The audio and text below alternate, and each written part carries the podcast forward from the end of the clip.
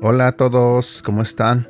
Buenos días, mi nombre es Edgar y este es el devocional de Aprendiendo Juntos. ¿Te ha pasado que a veces hay personas que creen que nunca se van a equivocar? Que piensan que todo lo hacen bien, que todo lo que son o hacen es perfecto? Lamentablemente, hay personas así, pero sabemos que todos, absolutamente todos, nos equivocamos. Espero que tú no seas de esas personas que piensa que nunca te vas a equivocar. Créeme, llegará un día que te vas a equivocar. Llegará un día que vas a necesitar perdonar y también pedir perdón. Hoy vamos a seguir platicando sobre el tema de la culpa. Pero antes de comenzar, quiero pedirle a Dios en esta mañana que nos hable para que podamos cambiar nuestras malas ideas por buenas ideas, para que dejemos de ser personas que se creen que no nos equivocamos y que mejor nos dé humildad para reconocer que cuando nos equivoquemos podamos pedir perdón.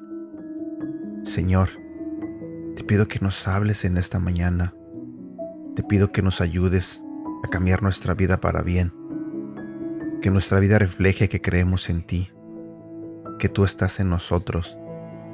También en esta mañana quiero pedirte perdón por todos los pecados que cometemos. Encomendamos nuestra vida a ti, Señor, en este día. Guíanos, bendícenos, si esa es tu voluntad. Te lo pido en el nombre de tu Hijo Jesús. Amén.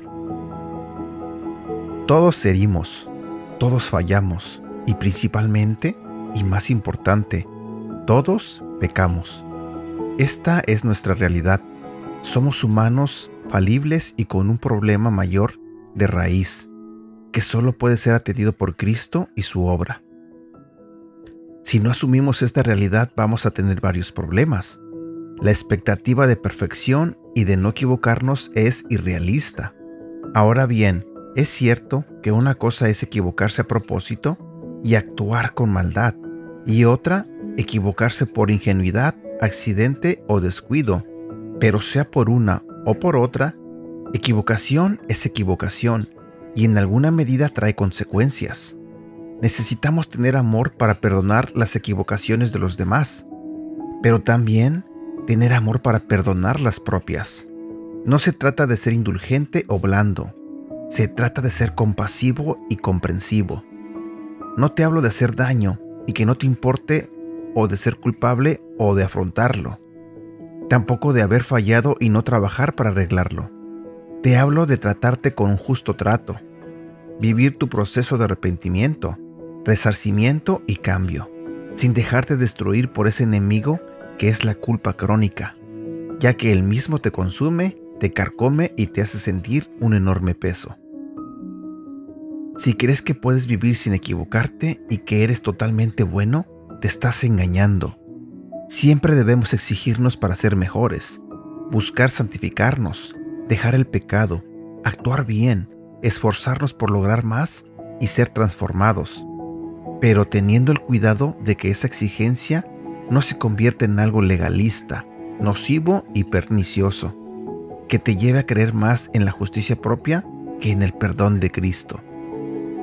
También podemos caer en el error de creer que podemos vivir perfectamente. Recuerda que perfecto solo es Dios. Te lo diré nuevamente. Recuerda que perfecto solo es Dios. Nadie es totalmente bueno y perfecto.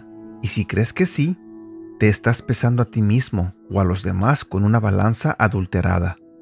Tienes expectativas equivocadas y el resultado será que al fallar, y así sucederá, te castigarás o castigarás a otros de forma desmedida.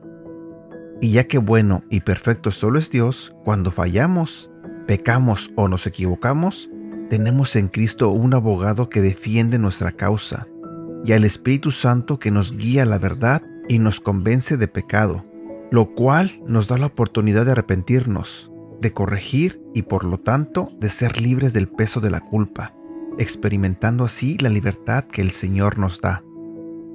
Versículo para recordar. Romanos capítulo 3 versículo 23 y 24. Todos hemos pecado y por eso estamos lejos de Dios, pero Él nos ama mucho y nos declara inocentes sin pedirnos nada a cambio. Por medio de Jesús nos ha librado del castigo que merecían nuestros pecados. También quiero compartir contigo este otro versículo que se encuentra en 1 de Juan capítulo 1 versículo 8 y 9. Si decimos que no hemos pecado, nos engañamos a nosotros mismos y no decimos la verdad. Pero si reconocemos ante Dios que hemos pecado, podemos estar seguros de que Él, que es justo, nos perdonará y nos limpiará de toda maldad. Eso es todo por el día de hoy. Espero que este devocional te haga pensar te haga meditar y que puedas hacer los cambios que necesitas hacer. Como ves, no es malo equivocarse. Así que dejemos de engañarnos a nosotros mismos creyéndonos perfectos. Dejemos de ser así. Esperemos que Dios nos haya hablado en este en este devocional y que podamos hacer los cambios necesarios para que nuestra vida refleje lo que Dios quiere ver en nosotros.